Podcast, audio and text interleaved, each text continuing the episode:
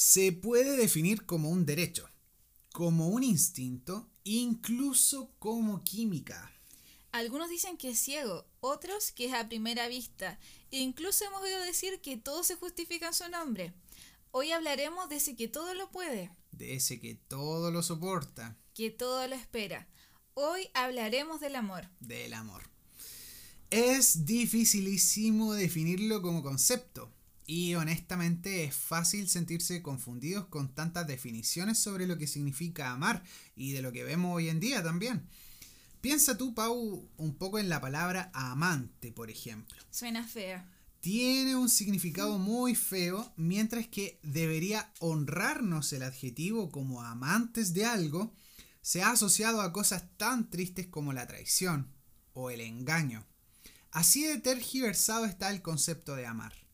Y si bien es cierto que el amor tiene muchas caras, como tú bien decías, hoy queremos compartir acerca del amor planeado por Dios.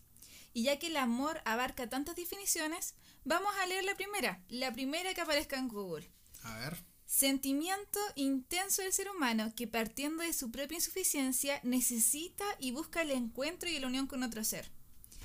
Eso está bien, pero ¿qué nos dice Dios sobre el amor? ¿Cuál era su plan al dejar a Adán y a Eva juntos en el Edén? La verdad es que no fue ni Tinder, ni Badoo, ni Instagram, ni Facebook quien motivó las relaciones de pareja, sino que fue Dios.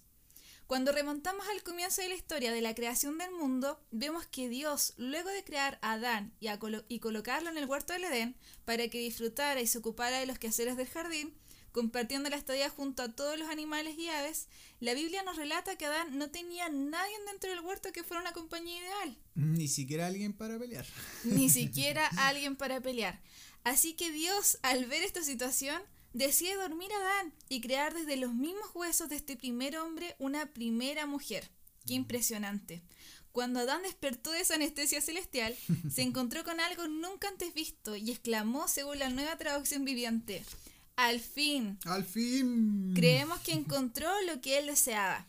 Se nota que esperaba harto eso Adán. Se nota que sí. Eh, podemos ver entonces que Dios quiso que amáramos. Dios quiso que conociéramos a alguien y que pudiéramos formar también relaciones amorosas. La verdad es que sí. Y a pesar de que la Biblia no nos relata cuál fue su primer intercambio de palabras, ni bajo qué árbol se dieron su primer beso, lo que sí sabemos es que formaron tan fuerte ese vínculo que se hicieron padres de multitudes. Mm. Esta historia resumida solo es una entre muchas historias de amor que estuvieron bajo la vista de Dios, por lo que es necesario preguntarnos, si Dios lo permitió en un principio para marcar el comienzo de la historia de la humanidad, ¿Qué tan importante es que conozcamos y experimentemos un amor planeado por Dios? Mm, sí, sí, definitivamente es fundamental que podamos entender que Dios tiene de verdad planes de bien para nosotros y que además contempla cada área de nuestra vida si nosotros le dedicamos a Él nuestro corazón. Acompáñanos en esta serie de mensajes que hemos llamado Cordón de Tres Hilos y que queremos compartir cada semana contigo. Dios te bendiga. Que tengas buena semana.